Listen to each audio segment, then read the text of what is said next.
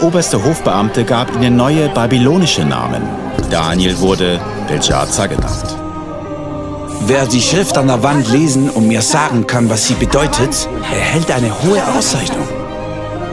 Warum sehe ich dann aber vier Männer ohne Fesseln im Feuer umhergehen? Sie sind unversehrt und der vierte sieht aus wie ein Sohn der Götter. Daniel, hat dein Gott dich vor den Löwen retten können? Mein Gott hat seinen Engel gesandt. Er hat den Rachen der Löwen verschlossen.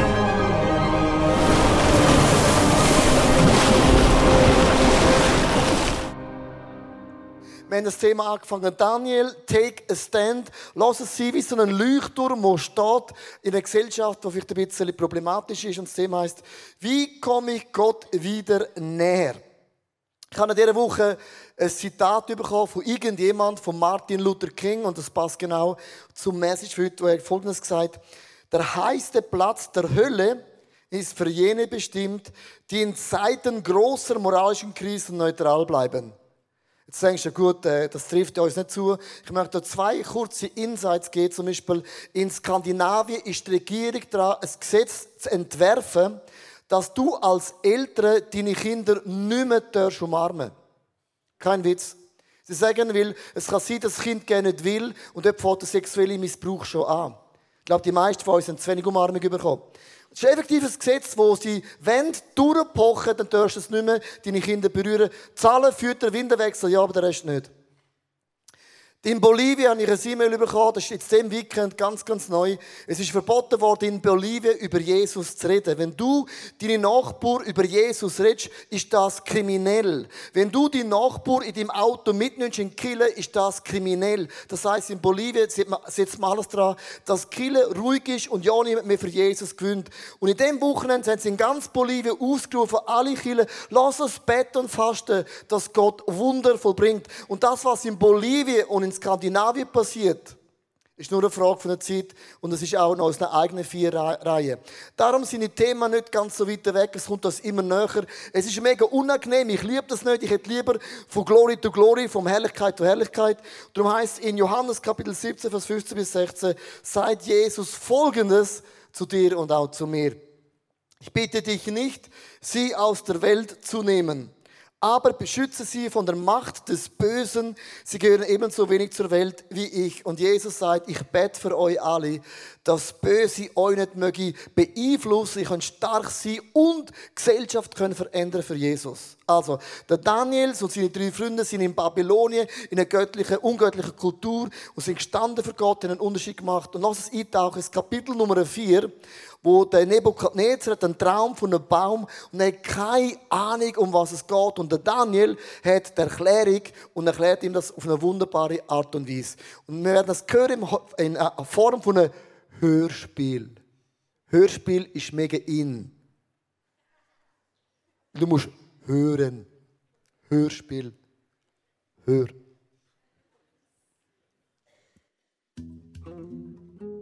Ich Nebukadnezar lebte sorglos in meinem Palast. Da erschreckte mich ein Traum.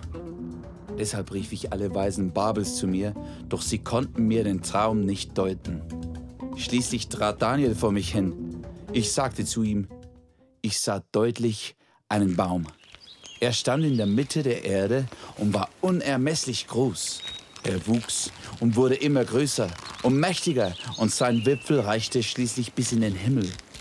Er hatte frische grüne Blätter und trug so reichlich Frucht, dass alle von ihm genährt wurden. Die wilden Tiere fanden unter ihm Schatten und in seinen Zweigen nisteten die Vögel des Himmels. Plötzlich rief ein Engel mit mächtiger Stimme: Fällt diesen Baum! Die Tiere sollen aus seinem Schatten fliehen und die Vögel aus seinen Zweigen. Den Stumpf und die Wurzeln aber lasst stehen. Jetzt sag du mir, Daniel, was der Traum bedeutet. Daraufhin stand Daniel eine Zeit lang vor Entsetzen wie erstarrt, weil ihm seine Gedanken Furcht einjagten.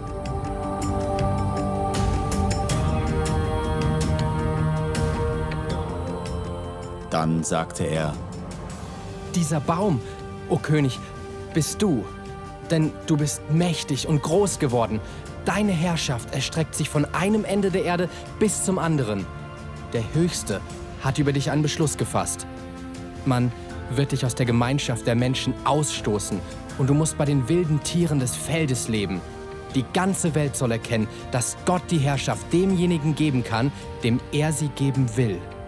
Dass aber befohlen wurde, den Baumstumpf und die Wurzeln stehen zu lassen, bedeutet Folgendes. Dein Königreich wird dir wieder zufallen, sobald du eingesehen hast, dass der Herr im Himmel die Herrschaftsgewalt innehat. Darum, o oh König, höre an, was ich dir rate. Brich mit deinen Ungerechtigkeiten und kümmere dich darum, dass die Armen und die Unterdrückten das bekommen, was sie brauchen. Nur dann kann es dir auf Dauer gut gehen. Zwölf Monate später, als Nebukadnezar auf dem flachen Dach des Königspalastes in Babel spazieren ging, rühmte er sich und sagte, ha, Ist es nicht dieses großartige Babel, das ich allein durch meine gewaltige Macht zur königlichen Residenz erbaut habe? Aber noch während er redete, ertönte eine Stimme vom Himmel. Hiermit sei es dir gesagt, o König, Deine Würde als König ist dir genommen worden.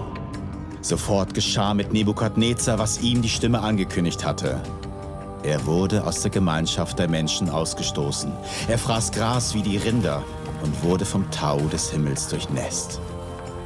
Die Jahre vergingen und seine Haare wurden so lang wie Adlerfedern und seine Nägel wie die Krallen eines Vogels.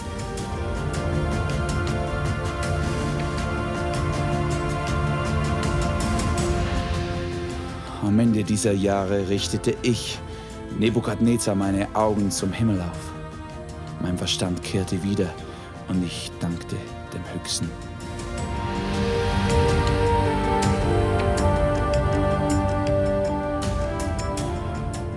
So, Hörspiel, Kapitel Nummer 4. Ich möchte das ganz kurz zusammenfassen in 1, 2, 3 Sätzen. Und zwar, der Nebukadnezar gesagt, ich werde die Erde verändern und ich werde Gott aus unserem Leben raus manipulieren.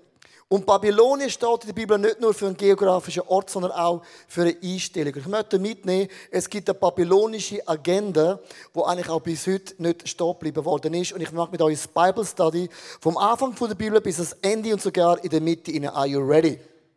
Let's dig into the Word of God. Lass uns das Wort von Gott eintauchen. Also, ganz am Anfang in der Bibel, als Gott Adam und Eva erschafft, stehen verschiedene Bäume im Paradies mit wunderbaren Äpfeln. Und Gott sagt, ihr könnt von allen Früchten essen, aber von einem Baum, vom Baum vom Leben, dürfen ihr nicht essen. Wenn ihr von dem Baum essen, werden ihr sterben. Und jetzt achte mal, ein so großer Äpfel und der Teufel kommt und sagt Folgendes. Ich würde euch das geben. Ich bin nicht wie Gott. Bei Gott geht es nur um ihn, nicht um dich. Merkst die allererste Leute ist mega, mega krass perfid, dass sie glaubten, das stimmt. Gott mag uns das gerne gönnen. Es geht nur um ihn. Dann sagt Gott, gönnt, vermehren euch, der Teil ist mega einfach bevölkert Erde und sie sagen, nein, wir wollen nicht, wir wollen bleiben und sie bauen einen Turmbau zu Babel, 1. Moses 11, Vers 4. Jetzt bauen wir uns eine Stadt, Achtung, uns eine Stadt mit einem Turm, dessen Spitze bis zum Himmel reicht. Sie haben gesagt, Gott, du wirst uns nicht können vertreiben. Wir wollen gross bleiben. Jetzt geht's weiter. Das macht uns mega berühmt. Jetzt kommt die erste Frage. Warum willst du berühmt werden? Ich sage nicht, berühmt sein ist falsch, aber was ist die Motivation dahinter? Merkst du wieder? Gott mag es uns nicht gönnen, dass wir groß und berühmt werden.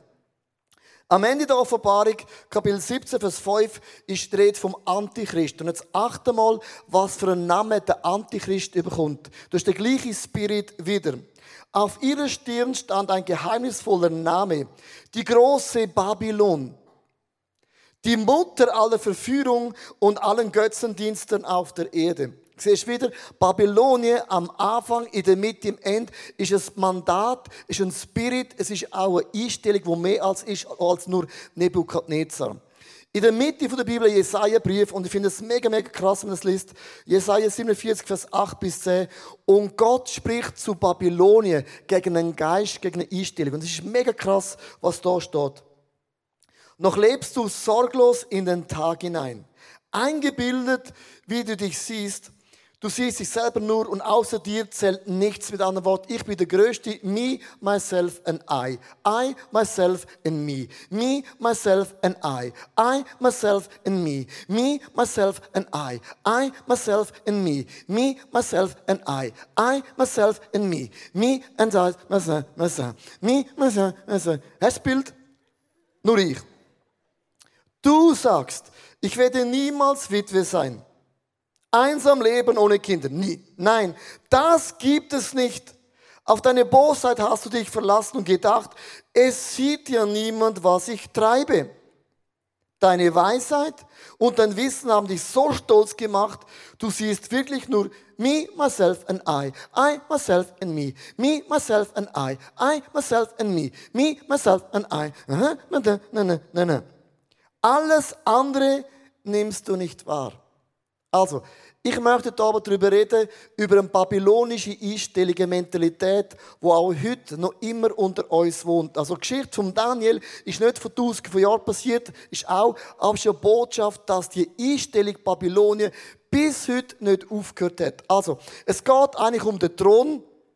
Entweder wohnt Gott auf dem Thron oder Babylonien wohnt auf dem Thron. Das möchte ich so ganz kurz zeigen. Und zwar, Babylonier, die Einstellung will dich selbst erhöhen.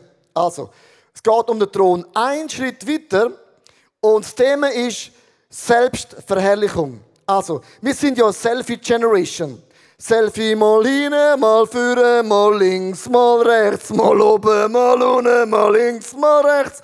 Selfie bedeutet me, myself and I. I, myself and me. Me, myself and I. I, myself and me. Me, myself and I.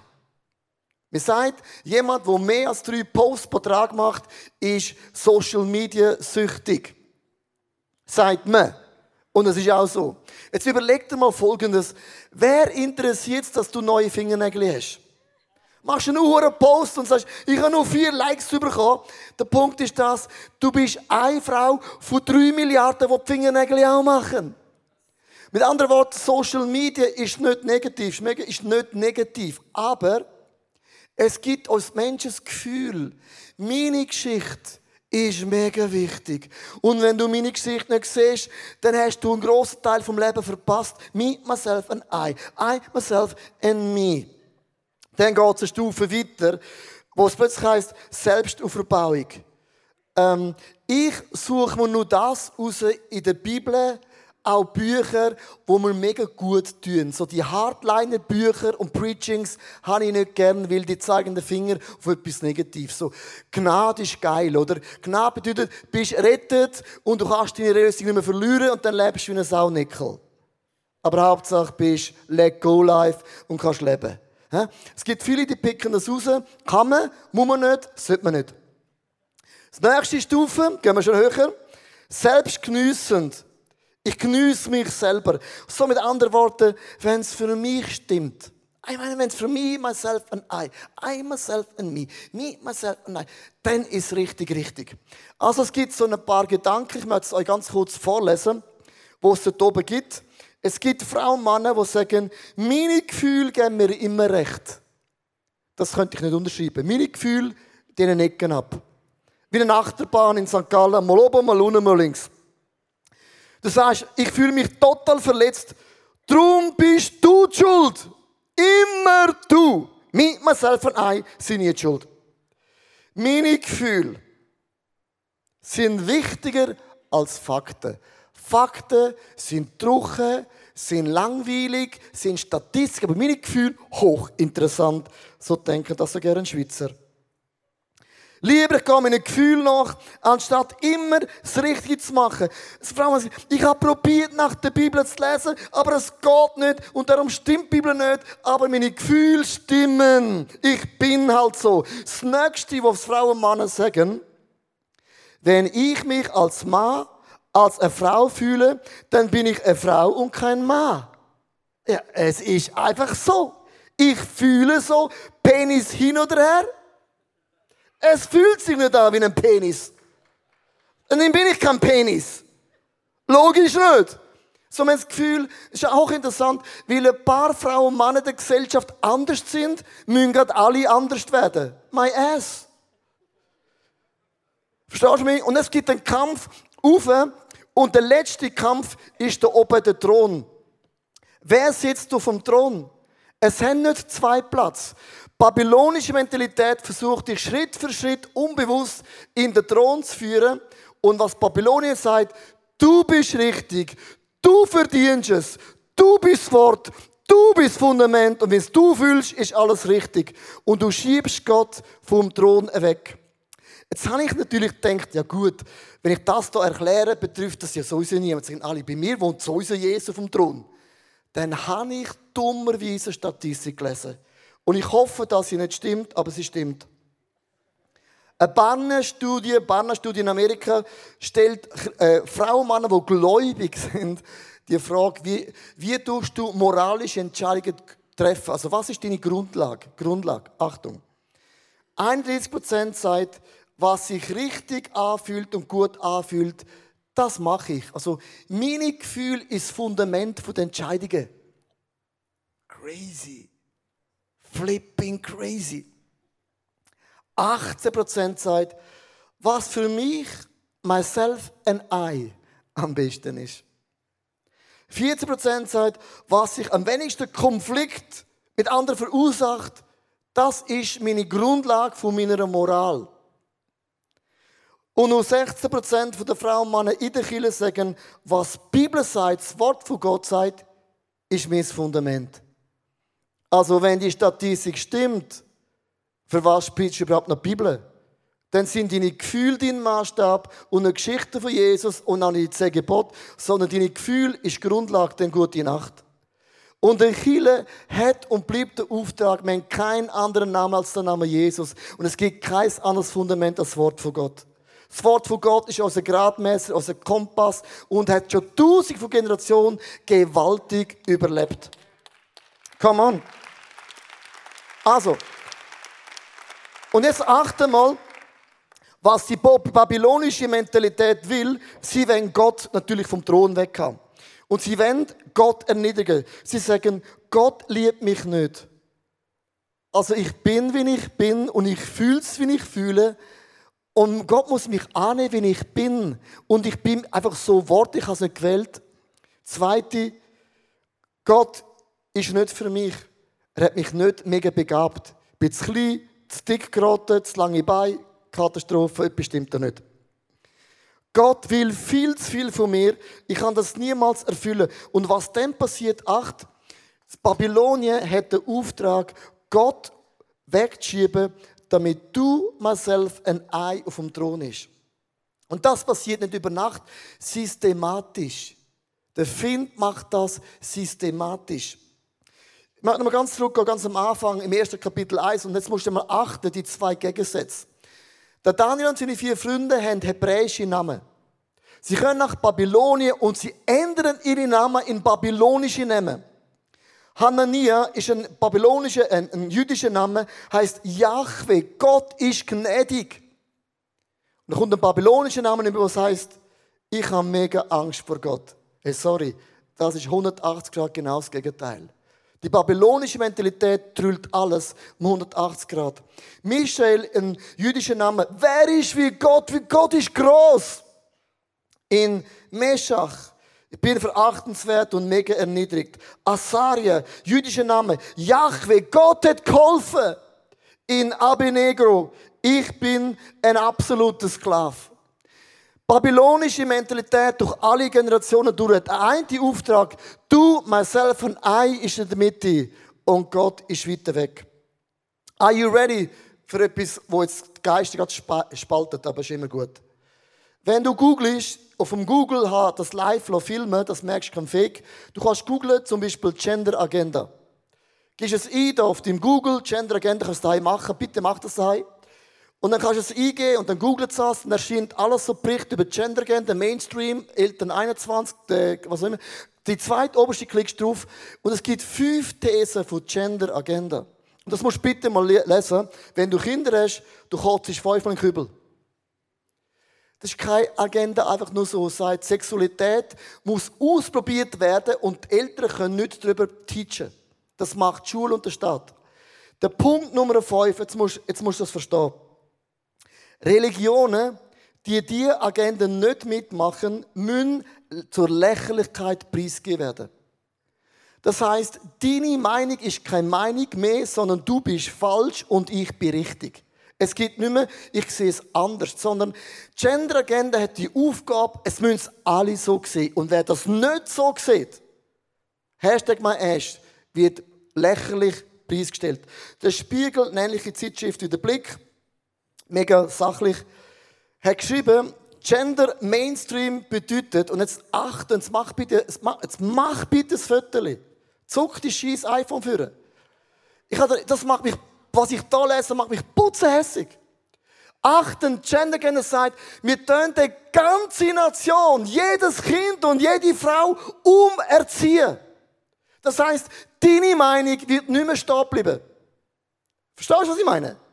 Das ist crazy. Und wir sind da der Kinder und denken, wieso bist du hässig? Weil ich habe Kinder. Das schießt mich an.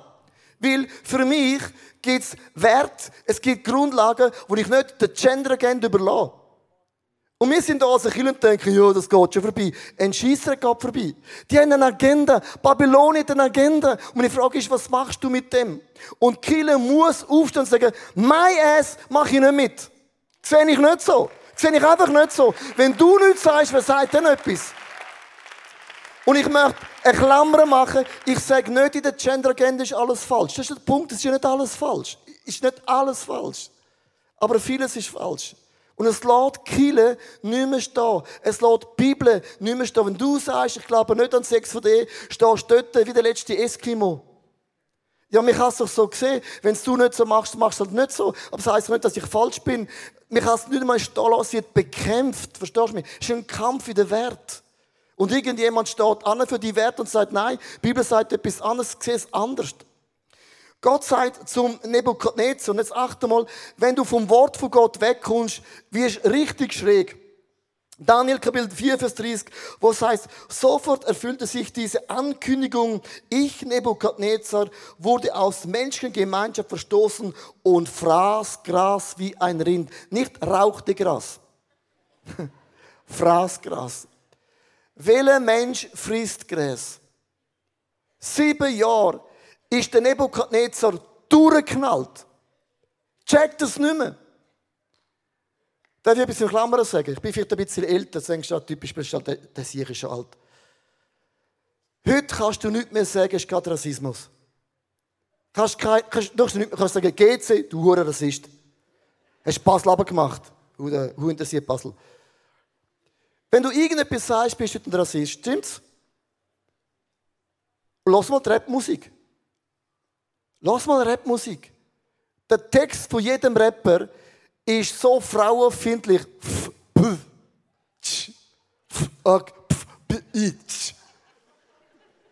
Stimmt's? Steht niemand auf und sagt, Scheiß Rap. Es ist schon schizophren. Der Rapper kann fluchen, schießen, Frau anstellen als die letzte. Und dann sagt Donald Trump ein falsches Wort und ist der Sündenbock für die ganze Welt. Hey, sorry, I don't get it. Irgendjemand aufstehen. Steh doch auf gegen Rap.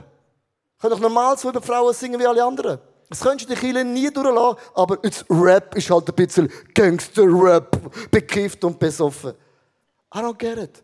Irgendjemand muss aufstehen und sagen, Jungs und Mädels, denkt noch irgendjemand klar? Oder bin ich eigentlich der Einzige? Und jetzt sagt Gott zum Nebuchadnezzar, ich möchte euch ein Bild zeigen, bevor ich darüber rede, was kann ich machen. Gott sagt, ich hau dich ab wie ein Baum. Ich kann eine Generation abhauen und ich mache das.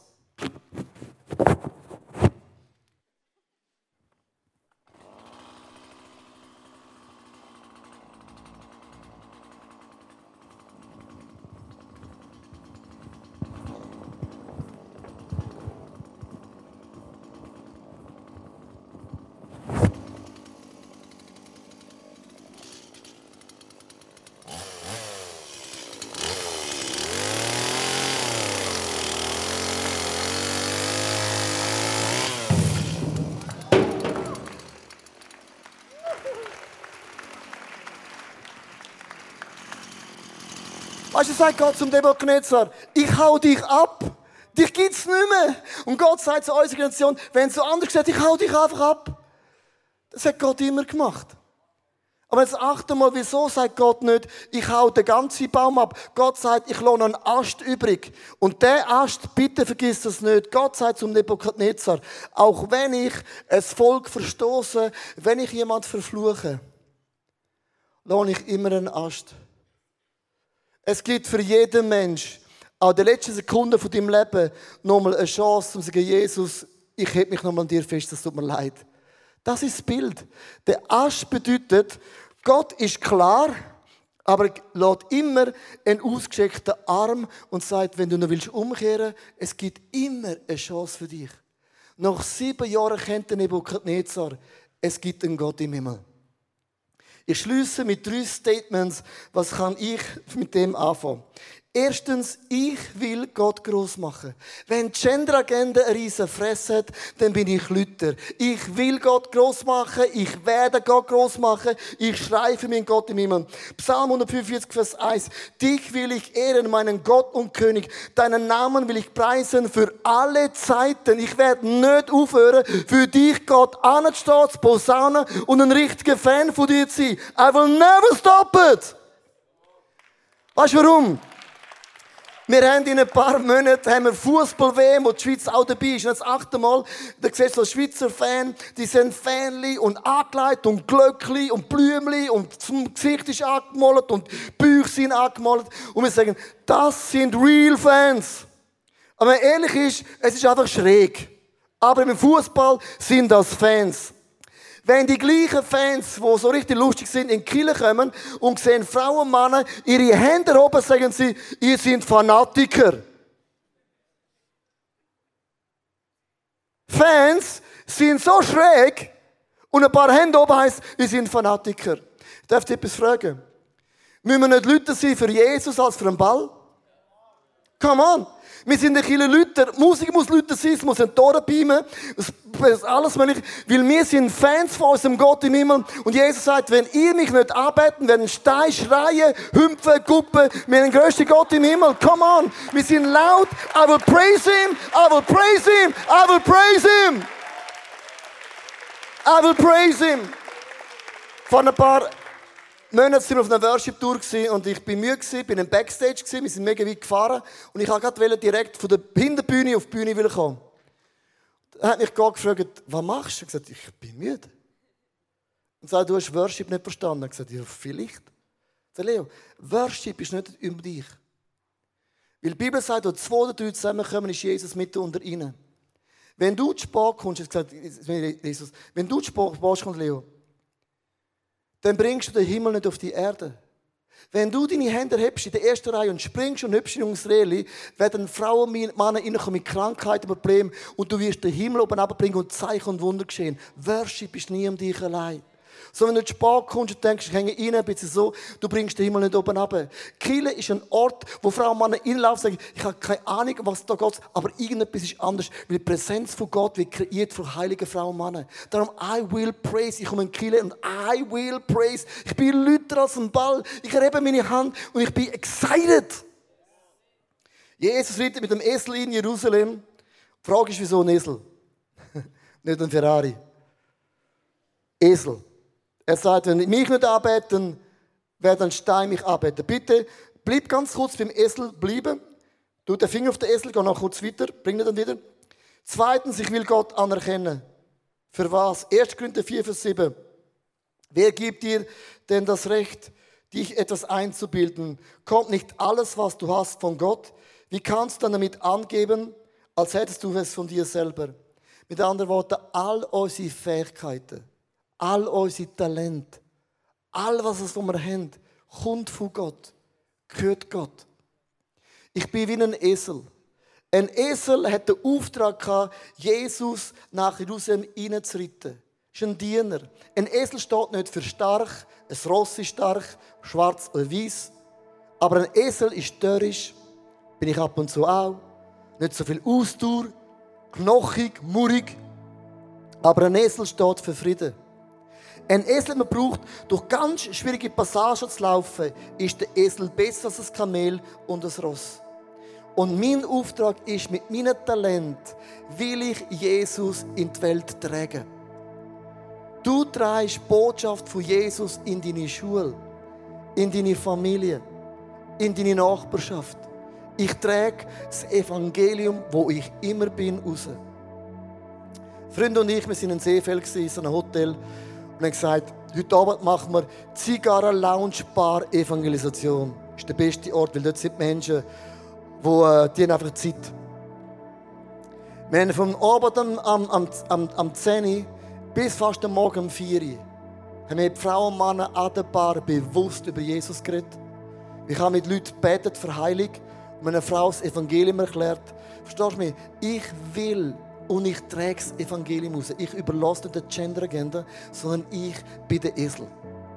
Heb den Finger auf dem Esel. Beim letzten Punkt.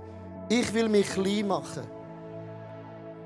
Jakobus 4, Vers 10. Beugt euch vor dem Herrn, dann wird er euch aufrichten. Seid Jesus nicht, wenn man nachfolgen will, soll das Kreuz tragen. Hast du jemals auf dem Esel auf den Rücken geschaut? Weißt du, was der Esel vom Rücken trägt? Ich habe das Bild mitgebracht. Das Kreuz. Der Esel dient und trägt auf seinem Rücken Jesus. Ich trage nicht auf meinem Rücken meine eigene Agenda. Das musst du gut hören. Ja, ich schreibe Bücher, aber nicht für mich. Ja, ich bin im Fernsehen, aber nicht für mich. Ja, ich reise, aber nicht für mich. Ja, ich leite Kille, aber nicht für mich. Ja, ich diene, aber nicht für mich. Ich habe keine andere Agenda, als Jesus zu tragen mit meinem Talent, dass Jesus groß wird. Und ich überlasse nicht der Gender-Agenda der Welt, dass sie mehr begeistert ist von einem Fußball, von einer Ideologie, von einem Thron, als mein Jesus, wo mein Schöpfer, mein Anfang und mein Ende ist. Und wenn du deine Position auf den Knie bist, dann jetzt acht. Menschen, die sich demütigen vor Gott, die den Mut haben, alles niederzulegen, der kann nicht umfallen. Menschen auf den Knie fallen nicht. Ja, wo denn? Du bist ja auf dem Boden. Ich habe gerade achten, dass du nicht stolz wirst. Stolze Menschen sind die, die stehen. Demütige sind, Gott, du bin ich. Alles gehört dir. Wo will ich fallen?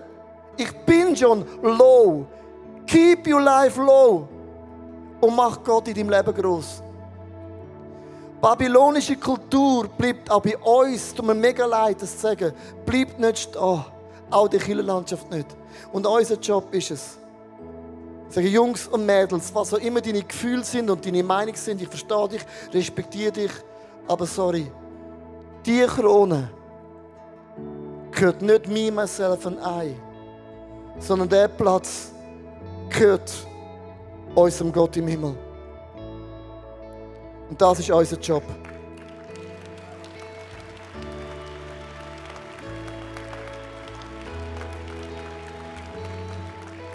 Darf ich dich einladen? Ich werde in ein Gebet schließen und ich weiß, die einen, die lieben die Art der Predigten, die haben mir mega Danke gesagt heute und die einen sind gerade vorbeigegangen. Gut, ich sehe ich den wieder. Die einen haben Angst. Angst. Wir wollen nicht, dass das passiert. Aber meine Frage ist, wer ist auf dem Thron in deinem Leben? Mein neuestes Buch befasst sich mit Jakobs Geschichte. Jakob ist ein Mann, der alles tat, um erfolgreich zu sein. Er log, er betrog, er mobbte, er setzte alle seine Kräfte ein, um sein Ziel zu erreichen. Durch verschiedene göttliche Erlebnisse lernt er eine neue Einstellung und eine Lektion des Lebens, nämlich, dass Gott für ihn kämpft. Und im neuen Buch werden wir anschauen, wie trotz unseren Imperfektionen mit Gottes Hilfe unser Ziel erreichen werden. Darum ist Jakob so ein super Beispiel für dein und auch mein Leben.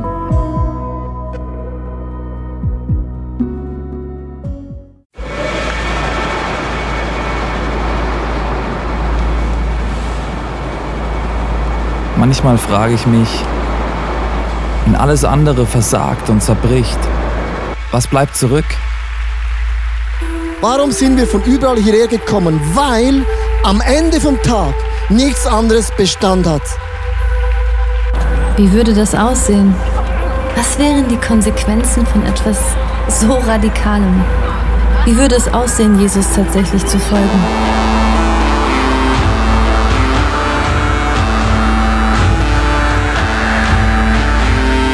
Freundschaften können zerbrechen, Karriere vergehen und am Ende wird Reichtum wertlos. Er weckt einen Durst für Wahrheit, Mitgefühl und Liebe, den nichts auf dieser Welt jemals löschen kann. Worauf können wir also wirklich unser Leben, unsere Hoffnung bauen? Es gibt nur die einzige Sache. Wenn alles gesagt und getan ist, er allein ist unser Fels, unsere Mitte und unser Fundament.